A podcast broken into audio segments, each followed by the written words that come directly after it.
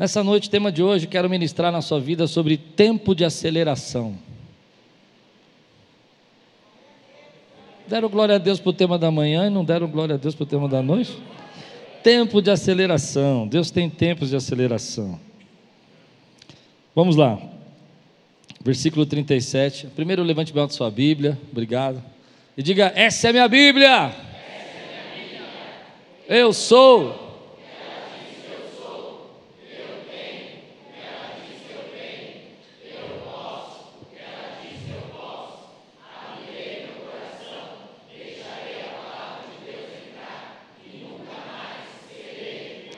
Amém. Versículo 37. O plano pareceu bom ao Faraó.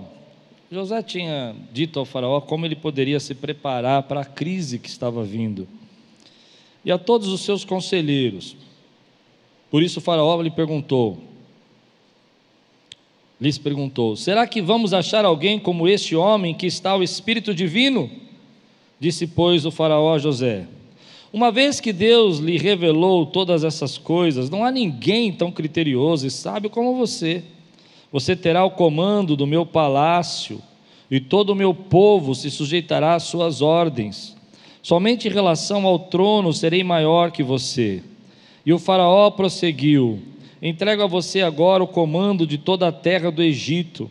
Em seguida, o Faraó tirou do dedo o seu anel selo e o colocou no dedo de José. Mandou vestir linho fino e colocou uma corrente de ouro em seu pescoço. Também o fiz subir em sua segunda carruagem real, e à frente os arautos iam gritando: Abram caminho! Assim José foi posto no comando de toda a terra do Egito. Disse ainda o Faraó a José: Eu sou o Faraó, mas sem a sua palavra ninguém poderá levantar a mão nem o pé em todo o Egito. O faraó deu a José o nome de Zafenate Paneia, e lhe deu por mulher Azenate, filha de Potifera, sacerdote de On. Depois José foi inspecionar toda a terra do Egito. José tinha 30 anos de idade quando começou a servir ao faraó, rei do Egito. Ele se ausentou da presença do Faraó e foi percorrer todo o Egito. Durante os sete anos de fartura, a terra teve grande produção. José recolheu todo o excedente dos sete anos de fartura no Egito e os armazenou nas cidades. Em cada cidade ele estocou muito trigo, como a, como a areia do mar. Tal era a quantidade que ele parou de anotar, porque além de toda medida. Antes dos anos de fome, Azenate, filho de Potifera, sacerdote de On, deu a José dois filhos. O primeiro José deu o nome de Manassés, dizendo: Deus me fez esquecer todo o meu sofrimento e toda a casa de meu pai. Ao segundo filho chamou Efraim, dizendo: Deus me fez prosperar na terra onde tenho sofrido. Assim chegaram o fim os sete anos de fartura no Egito e começaram os sete anos de fome, como José tinha predito. Houve fome em todas as terras, mas em todo o Egito havia alimento. Quando todo o Egito começou a sofrer com a fome, o povo clamou ao Faraó por comida, e este respondeu a todos os egípcios: Dirijam-se a José e façam o que ele disser. Quando a fome já se havia espalhado por toda a terra, José mandou abrir os locais de armazenamento e começou a vender trigo aos egípcios, pois a fome se agravava em todo o Egito. E de toda a terra vinha gente ao Egito para comprar trigo de José, porquanto a fome se agravava em toda parte. Vamos orar? Senhor, fala conosco nessa noite. Traz, Senhor, a tua palavra, traz, Senhor, o entendimento daquilo que o Senhor quer ministrar à tua igreja hoje. Nós nos escondemos, Senhor, atrás da cruz, para que o Senhor resplandeça nesse lugar, brilhe a tua glória, em nome de Jesus. Amém. Esse é um texto difícil, um texto acelerado. Você vai ver uma mudança radical. E ele tem tantos textos, tantas frases, que cada uma delas daria uma pregação de tantas coisas interessantes que estão acontecendo, a mudança na vida de José, a, as dificuldades e as lutas que ele, ele passou, mas agora essa questão dele percorrer toda a cidade, todas as terras do Egito, a fome que ia chegar, tudo que ele que armazenou nesse tempo. Mas quando eu olhei nesse texto e li esse texto, se você não tivesse todos os relatos de José, se você não soubesse as histórias que nós já estudamos aqui esse tempo, nós íamos olhar isso e dizer: olha só o que aconteceu, como esse rapaz foi abençoado, que coisa tremenda, de repente tudo isso aconteceu na vida dele, só porque ele fez isso, só porque ele interpretou o sonho. Mas quando a gente percebe esse texto, a gente vai, vai entendendo que as coisas aconteceram há muito tempo atrás. O que José está vivendo agora é algo que já tinha sido começado por Deus através de, de anos e processos, e vida, e trabalho, e luta, e perda. E às vezes a gente fica pensando: quando é que tudo isso começou? Quando é que essas bênçãos começaram a surgir? Como é que de um dia para o outro José deixou o calabouço e ele se tornou o primeiro ministro do Egito, do povo mais, mais poderoso? Na verdade, quando a gente olha tudo isso, você percebe que a vitória foi preparada anos atrás. A vitória não é aquele dia, a vitória não foi aquele momento. E isso é uma coisa que a gente precisa tratar conosco, igreja. Às vezes nós não acreditamos que Deus tem uma virada na nossa vida, nós não acreditamos que Deus tem uma mudança para nós. Nós ficamos tão ressentidos com os nossos problemas, as nossas lutas, que nós não nos abrimos para o novo que Deus tem. Mas Deus já começou a sua vitória dois anos atrás, três anos atrás, dez anos atrás. Ele já vinha preparando você para começar uma mudança na tua vida. Você crê nisso ou não? Então, essa é uma lição que às vezes nós ficamos olhando as pessoas, ah, e principalmente na nossa geração, que somos uma geração que está acostumado com as redes sociais e tudo mais, e você percebe uma pessoa de uma hora para outra vira celebridade, ela vira famosa, e você fala, como que isso aconteceu de uma hora para outra? Só que você não sabe quanto que ele lutou, quanto que ele trabalhou, quanto que ele se dedicou para ele estar colhendo aquilo que ele plantou. E é isso que começou a chamar minha atenção. A palavra de Deus está dizendo para mim, e eu creio nisso, e eu recebo essa palavra para mim, para esse tempo, que a minha vitória já foi preparada há muito tempo atrás. Quem pode dizer glória a Deus por isso?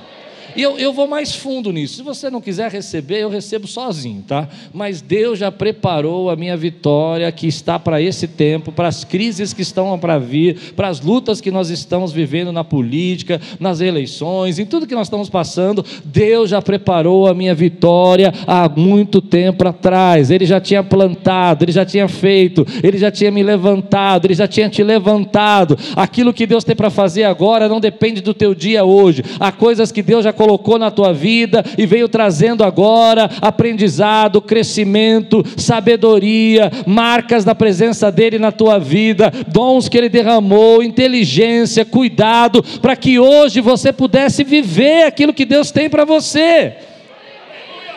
As pessoas chegam para mim e falam assim: Pastor, você está pregando assim? Olha que bênção, Deus está te usando muito, glória a Deus. Eu fico feliz, mas elas não sabem tudo que eu tive que passar para começar a pregar assim. Eu não comecei a pregar assim, eu não comecei a pregar hoje. Deus começou a me falar comigo e me ensinar aquilo que eu deveria falar 10, 30 anos atrás, mas hoje eu vou colher o que Deus está me ensinando há 30 anos atrás. Você vai ter uma hora que você vai colher o que Deus preparou para a tua vida, porque Ele já começou a te treinar há 10 anos atrás. Quem pode dizer glória a Deus por isso, meu irmão? Você não sabe, você não entende, você não conhece a hora, mas Deus já veio treinando você, preparando você, fazendo você crescer. Aquele relacionamento que deu errado, aquele fracasso no seu trabalho, aquela igreja que não funcionou na tua vida, era tudo o plano dele para ele poder te preparar para esse dia. Então eu fiquei tão feliz quando comecei a estudar esse texto, porque eu comecei a pensar: a bênçãos que eu vou receber hoje, que foram preparadas para mim quando eu nasci. Minha mãe dizia que orou muito comigo, por mim quando eu nasci. Ela dizia que dois filhos dela ela entregou ao Senhor. Pascoal, meu irmão, que é pastor, quando nasceu, ela entregou ao Senhor, como fez Ana. Eu não sei porque ela não fez isso com meus irmãos do meio, pelo menos ela nunca me contou. Mas o último filho fui eu e ela entregou ao Senhor. E tem bênçãos que eu vou receber agora, porque minha mãe me entregou ao Senhor quando eu nasci. Não é um momento exato mas é a preparação e um processo de Deus na sua vida. Mas chega uma hora que Deus fala para nós: o processo acabou, teu treinamento está completo, está na hora de você começar a exercer aquilo que eu chamei você para fazer, está na hora de você usar suas ideias, e as coisas fluem a, mudança da atitude de José é tremenda. Eu preguei sobre isso de manhã. Aliás, essa é a continuação da pregação da manhã. E de manhã eu só frisei as mudanças de atitude de José, como ele mudou. E agora eu quero frisar as bênçãos que ele recebeu por causa dessa mudança. Então, essas mudanças é como se Deus estivesse dizendo: agora acabou seu treinamento. E é uma coisa interessante aqui, porque a Bíblia claramente diz nesse texto que ele tem 30 anos de idade. E a Bíblia vai dizer exatamente a morte de José. No velho, lá no, no, nos últimos capítulos de Gênesis, ele vai dizer: e José morreu com 110 anos. Ou seja, os anos que ele passou lutando e sofrendo não se compara com os anos de vitória que Deus tinha para a vida dele. Quando Deus diz que o processo terminou, então aquilo começa a fluir, fluir na sua vida e começa a surgir na sua vida as bênçãos de Deus. E há processos na sua vida que terminaram que você não vai mais voltar para trás. Chega. Chega de traição. Chega de ser humilhado. Chega de ser esquecido. Chega de ser envergonhado. Isso tem um tempo na nossa vida. Eu não acho que no meio do palácio não tivesse pessoas que não gostassem de José, ou não houvesse pessoas que quisessem trair, são muitos anos. O que eu penso é que agora José sabe lidar com tudo isso. E ele está preparado para viver tudo isso. Chega um tempo que Deus fala: o processo terminou e agora você vai colher o que você plantou. A gente fala muito em plantar, meu irmão, mas eu creio também que Deus tem fase de colheita para a nossa vida. Porque senão não faria sentido a gente plantar. E eu quero declarar na minha vida, não sei se você quer declarar na sua. Se você quer, levanta a tua mão e diz assim: Eu estou começando. Vem comigo quem quiser. Um tempo de colheita na minha vida. Chega uma hora que Deus diz: o processo acabou. Você não vai ter mais medo, você não vai ter mais vergonha, seu treinamento foi completo. Você já sabe lidar com essa situação. Você já não vai mais ter problema financeiro porque você aprendeu a viver com o que você ganha. Oh, glória a Deus. Você não vai ter mais retrocessos, porque você não é mais daquele que retrocede. É isso que toca o meu coração. E quando começou isso? Ah, então, pastor, senhor está dizendo que a partir de hoje tudo vai mudar. Não, eu não estou dizendo nada disso. É você que não está escutando o que eu estou falando. Eu estou dizendo que já começou. Não é agora, há três anos atrás, há cinco anos atrás. Você já ouviu 50.999 palavras e agora elas vão frutificar a tua vida. Ô oh, glória! Entende? As pessoas, quando a gente prega sobre isso, elas acham que nós estamos dizendo, ah, então agora vai mudar tudo, porque você pregou, acabou, e meus problemas acabaram. Não! Não vai mudar porque eu estou pregando agora, vai mudar porque você já estava vivendo um processo de Deus, de despertamento, de mudança, já foi humilhado, já foi esmagado, já sofreu, já pisaram em você e agora você é uma outra pessoa. Você cresceu com as suas diversidades. Nem todos, nem todos, eu sou bem sincero, nem todos. Tem gente que vai sofrer muito ainda porque ainda não mudou.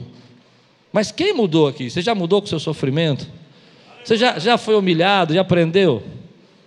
Você já pisaram em você e você aprendeu a não ficar mais naquele processo? Como eu preguei de manhã, quais são as marcas de quem vai viver um novo ciclo? O primeiro é que quem vai viver um novo ciclo já esqueceu o passado. Está vivendo um novo ciclo porque você esqueceu o passado. E é isso que eu vejo em José. José está preparado para isso, mas ele terminou o processo. E tudo aquilo que eu preguei de manhã mostra isso. O processo acabou. Agora vem um processo diferente na nossa vida, como eu falei, um novo ciclo. E o novo ciclo tem a ver com aceleração na nossa vida. E eu sei, toda vez que eu prego isso, eu sou criticado. Mas eu creio num tempo de aceleração. Quantos creem que Deus tem um tempo de aceleração na sua vida? Um dos problemas maiores que nós temos é que nós ficamos pensando: ah, tá bom, pastor, mas para Deus para mudar a minha história, Deus para mudar a minha condição, Deus para mudar a minha situação espiritual, Deus para mudar a minha situação financeira, Deus para me libertar desse vício, ah, vai demorar muito. Você já ouviu essas histórias? Deus, não, eu não tenho. Se eu tiver que investir no meu casamento e para mudar meu casamento, vai mudar, vai, mas vai demorar, não tem jeito. Eu vou perder lutas e lutas. Eu nem sei se vai dar certo, que eu já tentei, eu já lutei. Mas chega uma hora que Deus fala: eu vou acelerar isso na tua vida. Eu vou fazer acontecer de um jeito que você não imagina. Deixa eu fazer uma pergunta aqui, só agora quem está comigo aqui e eu quero profetizar isso. Quem aqui já viveu um tempo de aceleração na sua vida? Levante a mão. Quero ver aqui. Põe a mão bem alta. Eita, povo com medo de levantar a mão. Como é que foi esse processo de aceleração na sua vida? Uma porta abriu que você não esperava. Uma oportunidade de pregar surgiu que você nunca imaginou. Não é? As coisas começaram a encaixar. Recursos começaram a acontecer. Você, às vezes são acelerações são materiais, mas às vezes acelerações também são espirituais. E às vezes a gente não enxerga quando Deus começa um processo de aceleração na nossa vida. E Ele começa a mudar o nosso coração, o nosso sentimento, os negócios fluem, grandes negócios aparecem na nossa vida. Mas a chave de tudo isso é que isso não acontece porque ah, você ficou ali parado, mas acontece porque você permaneceu. Tem uma diferença em você ficar parado no tempo e você permanecer. Não tem? Tem gente que está parado no tempo, tem gente que está permanecendo. Quem está permanecendo está sendo poldado, está sendo tratado, está sendo cuidado, mas está crescendo, está florescendo. Amém? Então Deus tem momentos da nossa vida que Ele vai trazer essa aceleração para nós. E eu já vivi alguns, alguns momentos, aliás, eu acredito que Aquiles está vivendo hoje um tempo de aceleração. É um tempo de aceleração. Eu, eu, não sei se eu devo falar isso, porque depois eu posso ser criticado, mas eu vou contar algumas histórias para vocês. Ah, eu, eu, vi amigos, eu vou falar de amigos. É, tem amigos que eu vivi, vi uma aceleração na vida de alguns amigos que não aconteceu naquele dia. Lembra que eu sempre falo para vocês, não é aquele dia, era um processo. Mas tinha um pastor que vinha pregar aqui, que hoje ele é extremamente famoso, tem milhares de seguidores. Eu não vou falar o nome para preservar, mas quem é antigo aqui na igreja sabe quem é. E quando ele vinha aqui, nós tínhamos que buscar ele na casa dele, porque ele não tinha como vir aqui, porque ele não tinha dinheiro para vir aqui. Em mais ou menos seis anos, em seis anos, eu vi aquele homem encher um estádio de, fute, de, de, de estádio, um ginásio de, de pessoas para aprender a palavra de Deus.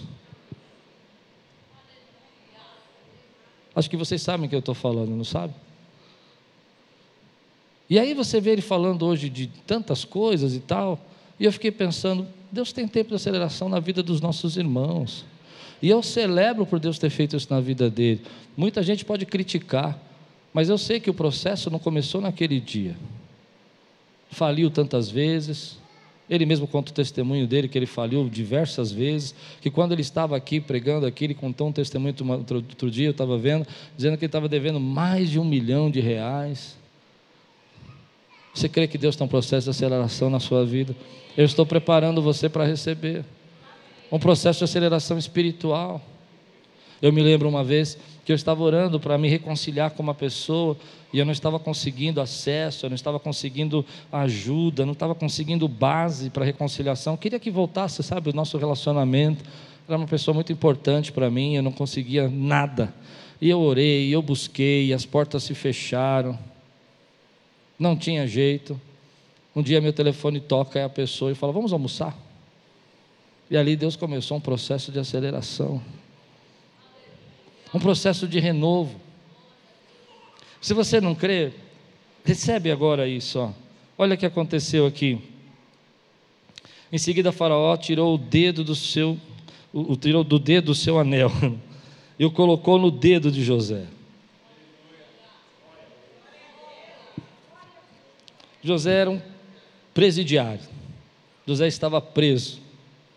E agora ele tem um anel que representa a maior autoridade no Egito. Volto a dizer, não começou aqui no anel. Deus preparou ele para aquele momento. Bênçãos estão chegando sobre as nossas vidas que estão sendo preparadas para nós. Mas você quer uma aceleração mais do que essa? mandou vestir de linho. José, eu ia pregar sobre isso, mas eu desisti. José perdeu a capa do pai, perdeu a capa da Potifar, de a casa de Potifar. Lembra disso que a mulher segurou a capa dele? Tirou agora, hoje de manhã, a capa que ele usava no presídio, a túnica que ele usava no presídio, mas agora ele está recebendo uma túnica de linho do faraó. Aquele que quer receber a túnica de linho do faraó, precisa ter a capa de filho, a capa de servo, a capa daquele que entende que está ali para a glória de Deus e só serve o que o Deus manda fazer, esse é o servo, a capa daquele que está vivendo, às vezes, no momento mais difícil da sua vida, mas permanece. Existe o servo e existe aquele que permanece na presença dele, e só depois de você usar essas três capas que você pode usar a capa do rei. Deus tem essa túnica para você e Ele tem um tempo de aceleração para a tua vida. E é interessante porque a gente olha para isso e parece incrível, parece, ah, isso aqui é história, ah, minha vida é assim mesmo, minha vida não muda. Não muda porque não quer, porque eu creio que Deus quer mudança para nós. Quem pode dizer glória a Deus por isso, meu irmão? Eu creio que Deus tem avanços para nós. Deus tem novo tempo, nova revelação da palavra. Vai chegar um momento na minha vida, eu creio nisso, Senhor, eu recebo, que eu vou olhar um texto como esse e ele vai saltar para mim, e vai ser acelerado aquilo que Deus quer que eu interprete naquele texto. Também vestiu de fio lino e colocou uma corrente de ouro no seu pescoço. E aí você precisa imaginar tudo isso. Até que por pouco tempo ele usava uma corrente de ferro no calabouço, e agora ele usa uma corrente de ouro. Também fez subir em sua segunda carruagem real. Se eu fosse interpretar nos dias de hoje, eu diria assim: é, é como se o seu chefe chamasse você e você trabalhasse lá no porão do teu departamento. Ele dissesse: a partir de agora eu vou te dar meu cartão de crédito, vou te dar a chave da empresa, vou te dar o meu carro, eu vou te dar os meus secretários para te ajudar. E você fala: tudo bem. Sabe por quê? Porque você crê que Deus pode fazer isso na sua vida. Eu já vi Deus fazer acelerações.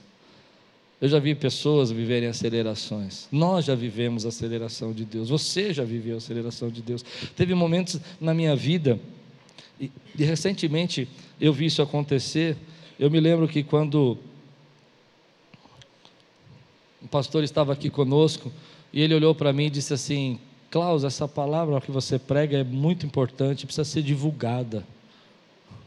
E ele nos deu uma dica, um jeito uma estratégia. E o nosso YouTube saiu de 6 mil para 55 mil pessoas seguindo. Deus tem tempo de aceleração em dois anos. O que Deus não pode fazer na tua vida agora, meu irmão? Às vezes você fica parado e pensando assim, vai demorar muito. Ah, não, eu vou desistir do meu casamento porque demora muito para resolver o problema. Ah, não tem jeito, sabe? É tantas coisas que teriam que ser resolvidas que não vai dar tempo. Às vezes você olha para as suas dificuldades financeiras e fala, não, melhor é desistir. Não é? Porque para pagar essa dívida toda, sangue de Jesus não tem jeito. Não é? Vai demorar muito para acontecer. Vai demorar muito para ele mudar. Vai demorar muito para ela ser, ser diferente. Eu não sei se alguém já disse isso alguma vez na sua vida. E aí você começa a amargurar e viver todo tipo de tristeza no seu coração. E dizer: Ah, Senhor, não dá. Essas coisas não são assim, elas não mudam. E eu não sei você, mas eu não gosto de gente azeda, sabe? Sabe o que é gente azeda? Gente sem esperança, gente que nada vai mudar, tudo é igual. Já viu gente assim? Você fala, Deus é bom. Para você, para você. Deus pode, Deus pode, Deus pode, Deus pode, Deus pode. Tudo você fala, Deus pode. Não é? Gente azeda. Deus responde oração. É, responde oração, responde oração. Só fala dessas coisas. Tem que falar do inferno. Não é? De uma vez por todas, compreenda que Deus pode trazer um tempo de aceleração em sua vida. E todos aqueles anos que você semeou, perseverou, acabam sendo colhidos. É uma resposta, é uma oportunidade, é uma porta, é uma solução, é uma música, é uma canção, não é? É uma poesia, é uma pregação, é um livro, é um plano, é uma estratégia, que onde Deus diz: agora é a tua hora, agora chegou a tua vez. Aquilo começa a acontecer na sua vida, e as coisas começam a surgir, e uma porta abre, uma situação surge, uma mudança acontece. Mas é interessante que quando a gente está vivendo esse processo de Deus, às vezes as coisas mudam tão rapidamente que a gente nem percebe. Você mudou de casa, você mudou de trabalho, você mudou de renda, você mudou de, de, de, de, de equipamentos e você nem percebe, você acha tudo normal. Ah, minha vida não muda. E Deus já começou um processo de aceleração na nossa vida. Hoje eu creio que Deus está começando um processo de aceleração lindo aqui na igreja. E o nome dele chama 2K. Porque a maior aceleração que a gente pode ver na vida da igreja é salvação. Quem crê nisso que eu estou dizendo, meu irmão? É gente sendo transformada, trazendo das trevas para a maravilhosa luz de Jesus. E Deus está acelerando isso. Deus está acelerando isso.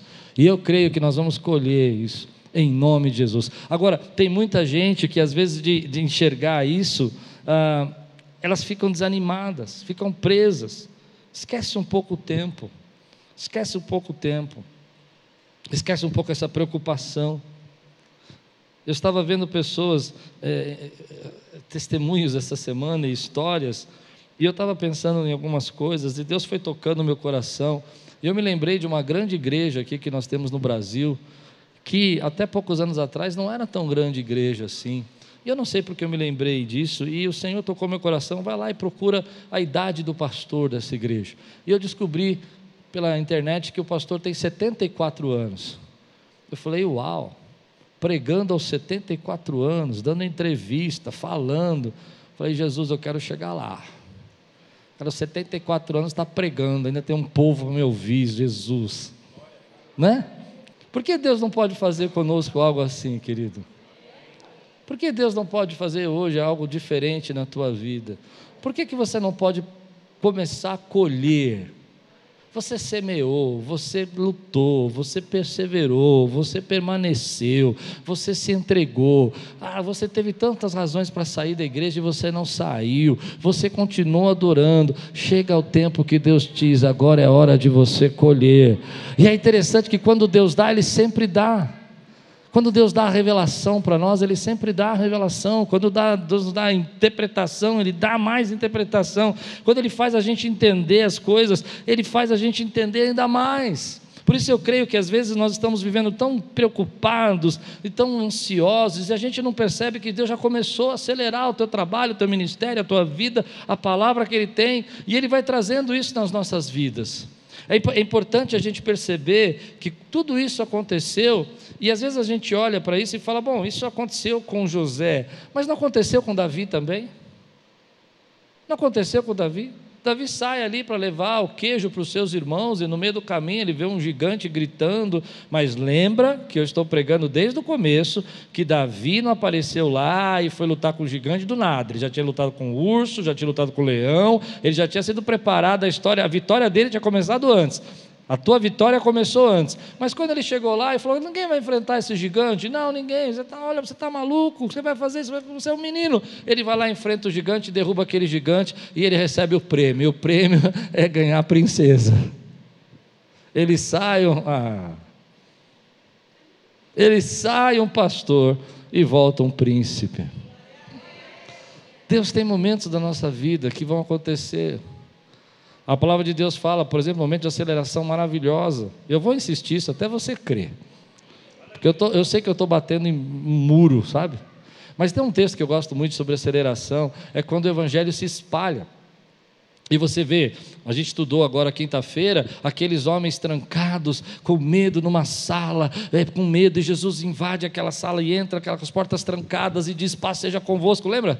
Aí você abre Atos dos Apóstolos, capítulo 2, eles recebem a descida do Espírito Santo, capítulo 1, capítulo 2, eles estão ali, daqui a pouco eles estão pregando, e de repente uma aceleração começa a acontecer, e aquilo que era um grupo pequeno de discípulos, 3 mil almas se convertem num dia só, 3 mil almas se convertem num dia só, a tua cura pode ser acelerada, o teu milagre pode ser acelerado, a tua resposta pode ser acelerada. Eles eram um grupo tão pequeno de discípulos amedrontados, muitos tinham fugido, mas então Pedro se levanta e começa a dizer: Olha, isso aqui não é que nós estamos bêbados, não, é que Jesus ressuscitou. E aqueles homens começam a receber a presença de Deus, porque Deus trouxe o tempo de aceleração sobre a vida daqueles homens, meu irmão.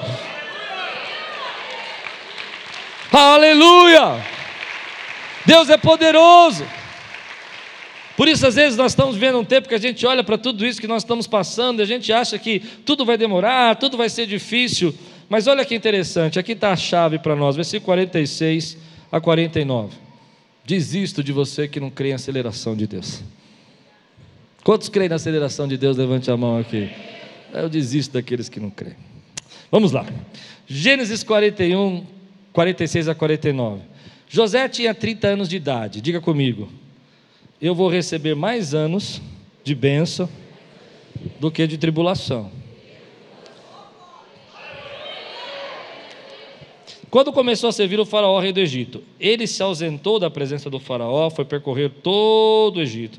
Durante sete anos de fartura, a terra teve grande produção. José recolheu todo o excedente dos sete anos da fartura do Egito e o armazenou nas cidades. Em cada cidade ele armazenava o trigo colhido nas lavouras das redondezas. Assim José estocou muito trigo, como a areia do mar. Tal era a quantidade que ele parou de anotar, porque ia além da toda medida ia além de toda medida. Ia além de toda medida. Ia além de toda medida. Ia além de toda medida. Tem coisas que Deus vai fazer na nossa vida que vai além de toda medida. E é poderoso para fazer. Mas o que eu quero pregar não é isso. Uma crise está chegando. E a vida tem seus ciclos e tem sua crise.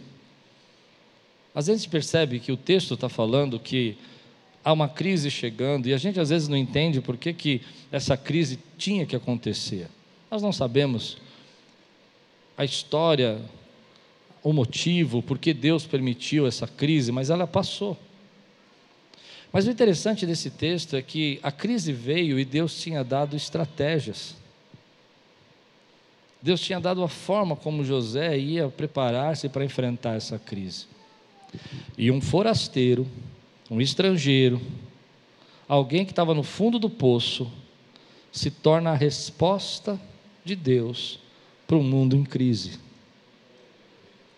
E ele não é só a resposta para a sua família, ele não vai só dar sustento, mas o texto vai dizer que de todos os povos vinham comprar de José. Não é que vem comprar do Egito, vem comprar de José porque José é o responsável por tudo isso. O que eu quero pregar é que às vezes nós temos momentos difíceis da nossa vida, envolvidos com aceleração, envolvidos com um novo tempo, envolvidos com um novo ciclo, ainda assim nós temos batalhas para enfrentar, mas Deus tem estratégias para nós. Foi isso que eu preguei no podcast sexta-feira. Nós estamos vivendo um tempo de crises. Pessoas que você está sentado do teu lado, teve perdas, gente se separou, gente não está mais com a sua família, gente está perdeu alguém que amava, há pessoas que estão enlutadas, há pessoas que passaram por processos difíceis que estão se recuperando da sua saúde agora. É. E nós temos todos esses momentos que nós estamos vivendo nesse tempo, mas ainda assim Deus já preparou a saída e a forma para nós enfrentarmos essa crise. Ele vai lhe dar sabedoria. Ele vai dar entendimento, Ele vai te dar chaves, Ele vai te dar o jeito de você falar, a forma de você conduzir, aquilo que você precisa agora semear e plantar, e aquilo que você precisa guardar e não enterrar. Ele vai fazendo isso na sua vida, Ele vai te dando estratégias para isso. E aqui está a chave disso. José foi preparado ao longo da jornada na vida dele, para que ele tivesse pronto para viver esse momento. E como eu disse, ele está vivendo esse momento porque Deus agora disse que o seu processo de treinamento acabou. Mas ele sabe lidar com a crise. O que eu quero pregar é que nós vivemos tempos de lutas na nossa vida. Você pode ser fiel, você pode ser temente, mas você passa por momentos difíceis da sua vida, não passa? Você tem momentos que você fala, Deus, por que, que eu estou passando por isso? E às vezes a gente não percebe que Deus já preparou as estratégias para nós, para nós podermos sair dessas crises. Deus vai lhe dar a estratégia para você trazer de volta o seu marido. Deus vai lhe dar estratégias, querido, para você conseguir conquistar o seu filho. Às vezes um lado da sua vida está indo muito bem, outro lado da sua vida não está indo tão bem. Você está passando um momento especial no seu trabalho, mas uma crise grande no seu casamento. Você está passando um momento incrível no seu casamento, mas uma dificuldade grande no seu trabalho. Isso não quer dizer que Deus não está abençoando a tua vida, mas quer dizer que Deus tem estratégias para você. E essa é a palavra que eu tomo para a minha vida. Deus já sabe como eu vou sair dessa crise. Deus já sabe como vai tirar a igreja das crises que ela precisa enfrentar. Hoje nós vivemos uma crise. Muitas pessoas estão tão feridas que elas não conseguem vir à igreja. Tem muita gente hoje que não consegue se relacionar mais, não consegue fazer amigos. Não é? Mas Deus vai nos dar estratégias para vencermos essa crise em nome de Jesus. Ele vai preparar como fazer, aquilo que nós temos que nos cuidar, aquilo que nós temos que nos, nos, nos ajudar. É interessante que, ouvindo um podcast sobre um pastor falando desse momento, ele dizia que a crise que nós estamos passando agora, fora da pandemia, ou no final, ou quase final da pandemia, creio eu, em nome de Jesus, a gente não sabe, né? Mas essa crise que nós estamos passando, ele dizia, está sendo mais difícil do que a crise na pandemia, porque as pessoas estão mais sensíveis estão mais cansadas. Para cada dez pessoas que eu converso, nove me dizem: Eu estou estressado, eu estou ansioso. Posso fazer uma pesquisa? Quem está estressado aqui, levante a mão. Quem está ansioso, levante a mão. Quem não consegue dormir, não levante a mão. Quem está tomando já remédio por conta, não levante a mão. Não, pastor, aquele é só um, só um remedinho, só para eu. Percebe? E a gente não percebe que a gente está fazendo essas coisas e nós começamos a entrar nisso. Mas esse pastor falou uma coisa incrível: ele falou que Deus começou a dar a ele estratégias. E ele percebeu que ele precisava se revitalizar primeiro, antes de poder servir a igreja. Porque ele tinha se esgotado na pandemia. E eu concordo com ele, nós nos esgotamos na pandemia. Você lutou, você trabalhou, você visitou, você orou, você intercedeu. Você fez de tudo para suas finanças não caírem, você fez de tudo para não perder o que você tinha conquistado. Alguns tiveram que abrir mão de coisas que tinham conquistado. E você se esgotou. E agora Deus quer revitalizar você. E a palavra que eu creio que vai revitalizar você é essa: Deus já tem estratégia para você sair dessa crise. E foi interessante que no caso desse pastor, ele descobriu que a maneira que ele se revitalizava é fazendo é, esportes é, radicais, luta. Ele foi lutar jiu-jitsu. Ó, oh, nós temos o fight aqui, se essa for a sua estratégia. Mas olha que interessante, Deus trouxe uma estratégia, o jiu-jitsu começou a ser uma estratégia para ele se revitalizar. E ele falou: Eu não percebi que eu estava esgotado. Deus tem renovo para você, é uma estratégia. O que eu gosto de pensar é que naquela crise, a crise se tornou a oportunidade de José sair da prisão, mas Deus já tinha dado a resposta de como José ia sair da crise, e aquela crise ia ser o motivo da família de José encontrar-se de novo com ele. Não, você não entendeu nada que eu preguei, mas eu vou pregar. Ó, a crise fez José sair do presídio, porque se o faraó não tivesse tido um sono, ele não chamava José. A crise vai te dar a oportunidade. Diga aí, crise vai me dar a oportunidade. A crise fez com que José tivesse a resposta, porque Deus já tem a saída da crise. Diga aí, Deus tem a saída da minha crise. Deus tem estratégias para minha crise. Mas a crise vai trazer a família de José para ele e vai fazer com que Deus cumpra as promessas que ele tinha feito ao menino José. Lembra disso? Então diga comigo: crises vão fazer promessas se cumprir na minha vida. Quem pode dizer glória a Deus por isso? Exalta o Senhor, meu irmão. Aleluia, aleluia, aleluia. Oh glória! Deus já tem um plano. Ele nos dá estratégia, Ele nos dá recursos, Ele nos dá sabedoria, nos dá habilidade. Ele sabe como a gente vai fazer. E eu acho incrível, porque às vezes a gente reclama tanto das nossas lutas, tanto das críticas que nós recebemos, mas se você não recebesse uma crítica, você não estudava mais. Se você não recebesse uma crítica, você não se esforçava mais. Se você não tivesse essa competição, você não lutava mais. Ô oh, glória! Agora eu fico pensando o que essas lutas vão trazer para a minha vida, porque na vida de José vão trazer Jacó. Ele vai encontrar com seu pai. Oh, aleluia! E ele vai descobrir o propósito de tudo que ele sofreu. E ele vai dizer isso para nós, semana que vem ou a próxima. Ele vai dizer: foi para que houvesse a continuidade da nossa família que Deus me mandou adiante de vós. A crise trouxe as promessas na vida dele. Eu não estou dizendo que a gente gosta de crise, mas deixa eu explicar uma coisa para você. Entenda disso uma vez por todas. Nós gostamos das pessoas que nos dão beijinhos nos dão abraços, que só fazem coisas legais para nós. Cara, você é incrível. Mas quando Deus quer trabalhar conosco, Ele é como um pai que às vezes fere o seu filho para que ele cresça. Eu vou explicar para você. Quantos creem que Deus é seu amigo? Imagina que Deus então é seu amigo e Ele está com você. E você está atravessando uma rua. E de repente, Deus, que é o seu amigo, entende a minha metáfora? Puxa você com tudo, te joga na calçada. Você bate a sua canela, machuca o seu pé, vê o pé sangrando.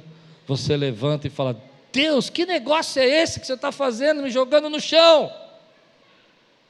E você fica olhando para a sua ferida e não percebe que naquele exato momento Deus te jogou no chão porque um carro estava passando e ia pegar você. E aí você diz: Deus, você não é meu amigo, não. Você me jogou no chão. Olha a minha ferida que o senhor fez.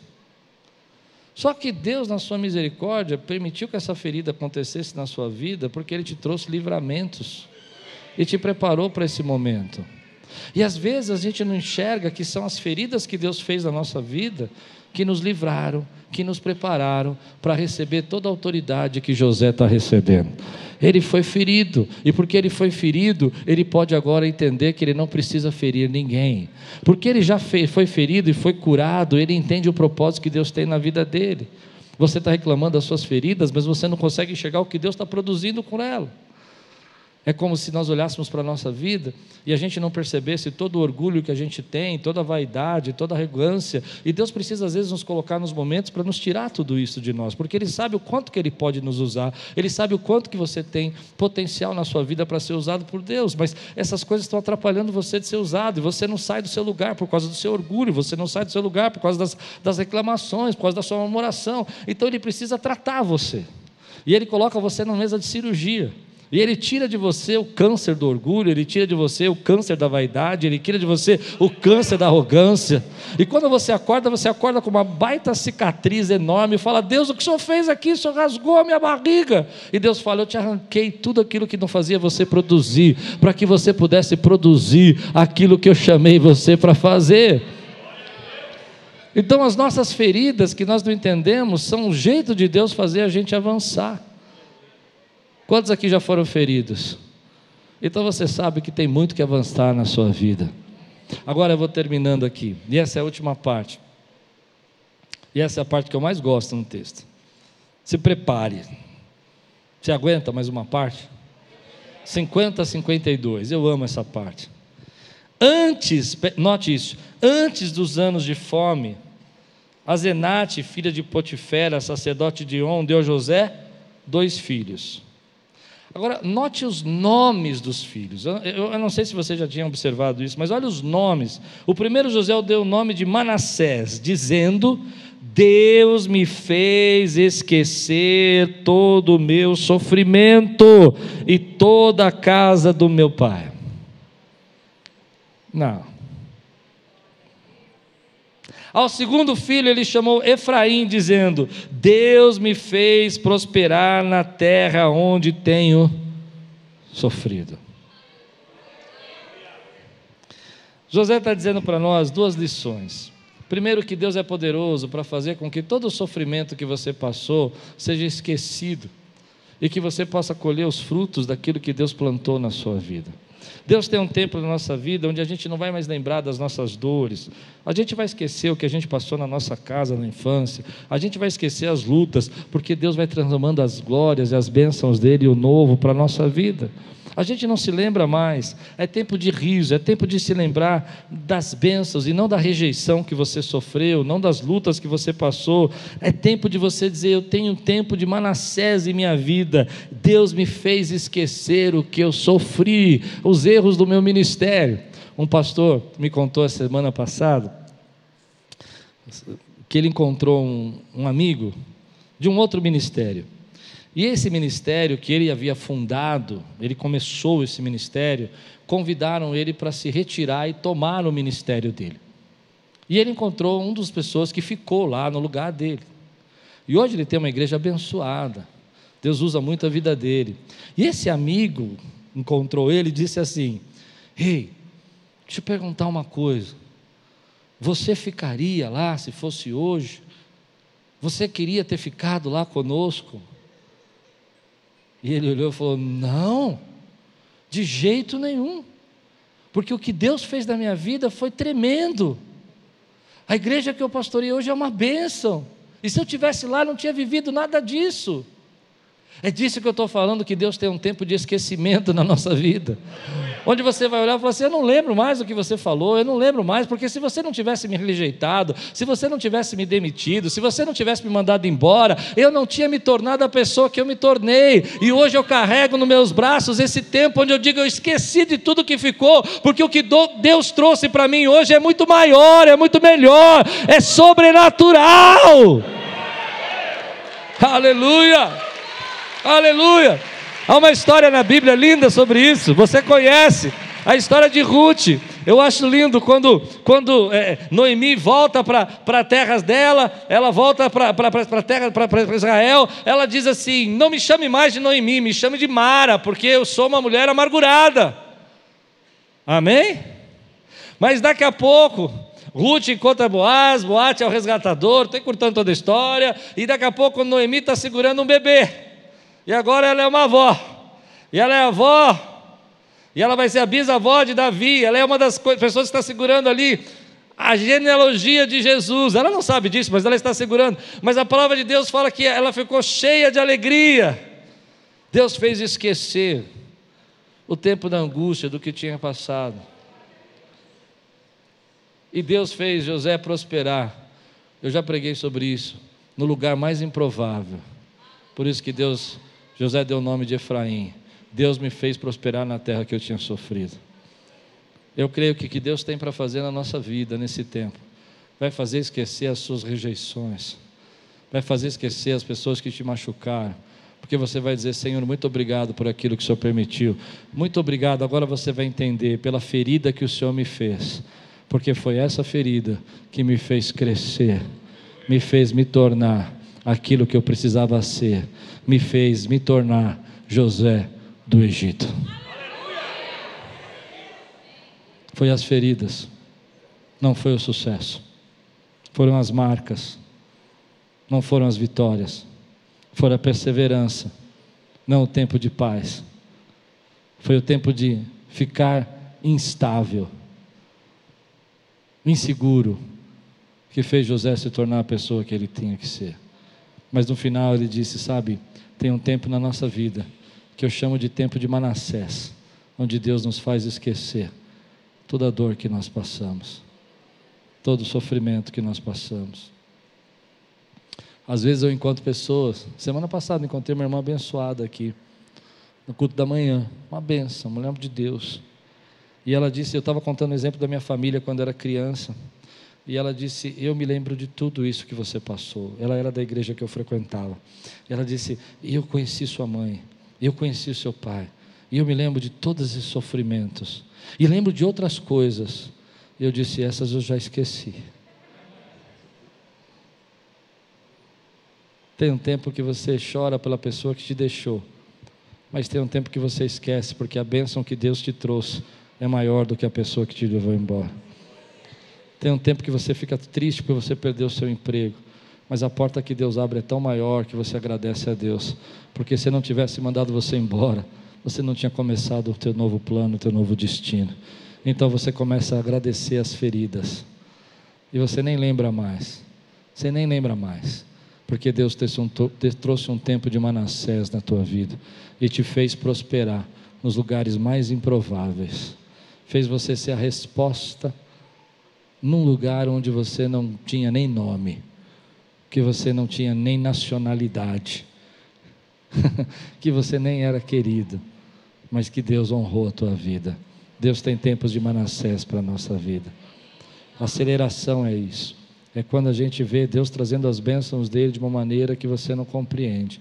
É quando você percebe que o processo terminou e que as portas começam a se abrir para você e você nem sabe porque elas estão se abrindo mas você sabe que Deus está nesse negócio. Você sabe que Deus está fazendo. Quando você continua permanecendo nele, continua buscando a presença dele, apesar das lutas e das crises que existem no tempo de aceleração, porque quando você está vivendo o tempo de aceleração, se você mudou de trabalho, se você mudou de emprego, se você viveu um negócio novo, você está pagando uma conta a mais, existem crises, mas você sabe que Deus vai usar essa crise para cumprir promessas, para te tirar da situação que você estava e para fazer com que você seja agora aquele que tem as estratégias de Deus para tirar você dessa crise. Mas no final, você segura nas tuas mãos as promessas e as bênçãos de Deus e fala: Eu já me esqueci o que eu passei, eu nem me lembro mais do que eu sofri. Eu sei que eu tenho as cicatrizes, eu sei que eu tenho as marcas, mas eu não me lembro mais dessas marcas, porque eu sei que foram por causa delas que eu cheguei aonde eu deveria chegar. Você recebe essa palavra hoje na sua vida, querido? Você crê num tempo de Manassés na sua vida, querido, um tempo onde você vai segurar promessas e vai dizer: Senhor, valeu. Não me lembro mais disso. As pessoas, eh, hoje eu brinco, né, que quando eu era criança eu tinha que comer ovo porque não tinha comida em casa. E agora que eu não preciso comer ovo, eu tenho que comer ovo porque não posso engordar. Eu não tive chance na vida.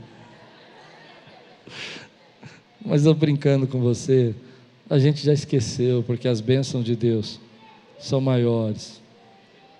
O tempo de Deus trazer a bênção dele é maior também. Você recebe essa palavra hoje na sua vida? Quantos creem que Deus tem um tempo de aceleração para a sua vida, querida? E a primeira delas são as revelações do Espírito para você. Deus vai trazer um tempo de aceleração na tua vida, que você vai sentir a presença de Deus, que você vai orar e você vai ter visões, vai ter revelações, vai se quebrantar na presença dEle. Coisas que eram tão difíceis para você entender na palavra, você vai ler e vai falar: Ah, é isso que Deus quer falar comigo. Você vai falar do amor de Jesus e pessoas vão ser salvas. E você vai se perguntar, mas por que tanta gente está sendo salva? Eu sou tão simples. E Deus vai dizer para você, porque eu comecei um tempo de aceleração na tua vida espiritual, um tempo de honrar você. Aí você diz, Senhor, vai demorar muito. E Deus diz, não vai. Eu já contei esse exemplo muitas vezes aqui na igreja e eu fiquei com vergonha de contar de novo. Mas quando a gente vai ficando mais velhinho, a gente repete os exemplos, né? Eu vivi um tempo na minha vida de aceleração que Deus queria me ensinar isso. E foi interessante que era uma fase muito difícil aqui na igreja.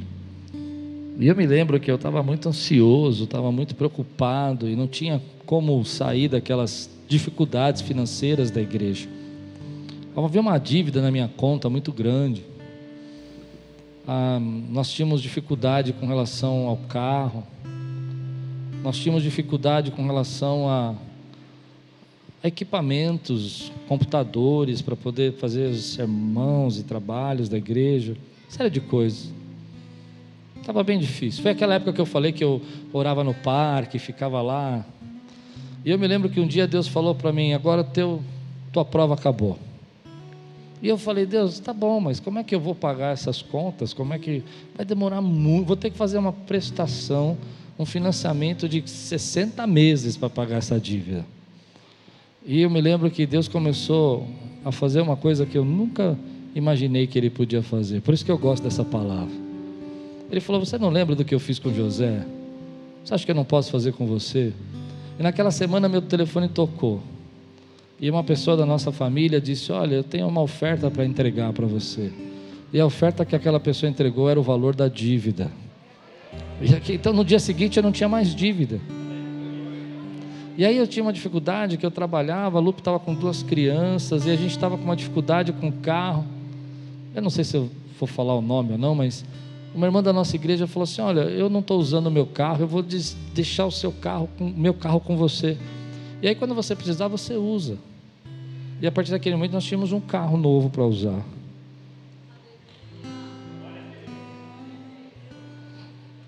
Chegou um irmão da nossa igreja, naquela época os celulares eram uns tijolos assim, sabe?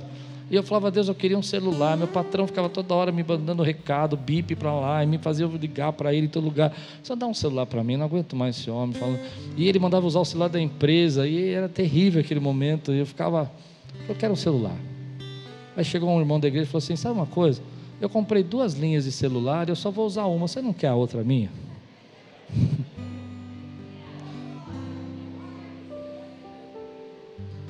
E eu nunca ganhei tanto presente, pensando bem agora, como eu ganhei naquela vez. Nunca na minha vida. E para terminar minha história, eu fui fazer um serviço para uma empresa para cobrir a minha renda. Eu tinha que fazer consultoria, eu fazia umas consultorias para poder cobrir a minha renda. E eu estava lá fazendo uma consultoria.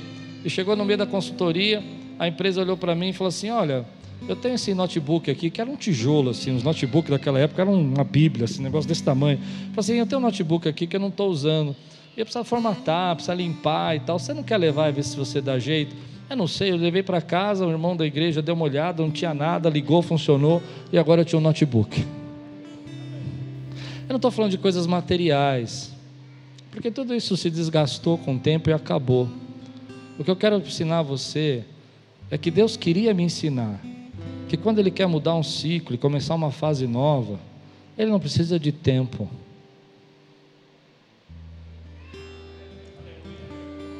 Ele não está sujeito aos nossos tempos. Ele fala: Eu comecei hoje, e a partir de agora o negócio vai fluir, a resposta vai chegar, a saída vai aparecer, a pregação vai falar vai ser tocado pelo Espírito, porque eu comecei um tempo de aceleração na sua vida. E aí, quando você vive esse tempo, hoje eu nem me lembro dos detalhes mais, porque Deus me fez esquecer tudo isso. Você recebe essa palavra na sua vida, meu irmão? Se você crê que Deus tem um tempo de aceleração na tua vida, fica de pé no teu lugar. Quero orar com você. Eu já não quero fazer apelo, hoje eu quero só abençoar. Eu não quero dizer, ah, você quer viver. Não, eu quero que você viva. Que você esteja um tempo de graça. Você foi um lutador nesses dois anos. Quantos aqui foram lutadores nesses dois anos? Levanta a mão. Quem lutou muito esses dois anos? Levante a mão aqui. Ó. Agora chegou o tempo de colher um pouco. Você crê? Levante sua mão e fala assim: Senhor, eu creio que o Senhor tem para mim um tempo de aceleração, um tempo de resposta. Eu quero viver, eu quero declarar que 2022 vai ser o meu ano de Manassés, onde eu vou esquecer toda a dor que eu passei, em nome de Jesus. Dá um brado aqui, dá um glória a Deus, exalta.